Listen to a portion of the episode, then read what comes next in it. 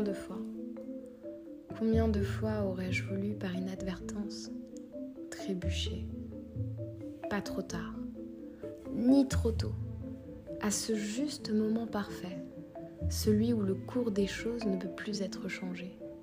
Je l'envisage comme un court instant, une pause dans le temps, une trêve, une anesthésie sans réserve, une légère brise, une, euphorie.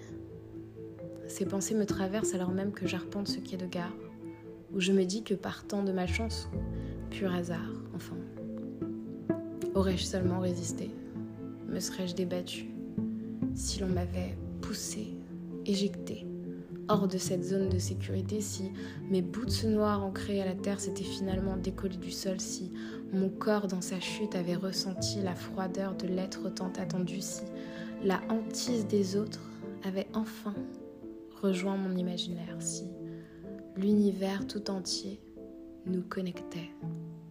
Que se passerait-il si aujourd'hui le destin s'était mis en tête d'assouvir un désir, mon désir, celui qui est enfoui, celui que l'on ne raconte pas, celui que l'on tait par pudeur mais qui dedans sème le chaos et fait tant de brouhaha? Lutterai-je par instinct de survie, comme ils disent, comme quand on se noie en plein océan et que l'on se débat pour respirer à peine. Aurais-je un sourire aux lèvres? Ressentirais-je la douleur intérieure? Me sentirais-je apaisé Et mon cœur, lui, se sentirait-il comblé? Tant de questions.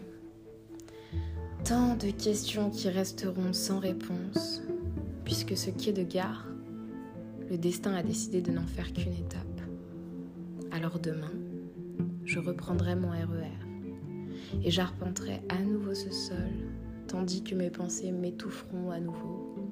Je sillonnerai encore ce décor qui me paraît si étroit, tellement étroit, comme une actrice qui n'aurait rien à faire là, et je remettrai mon masque, et je porterai encore ce costume bien trop grand pour moi, jusqu'à ce que mes pas, malgré moi, me fasse monter cette première marche.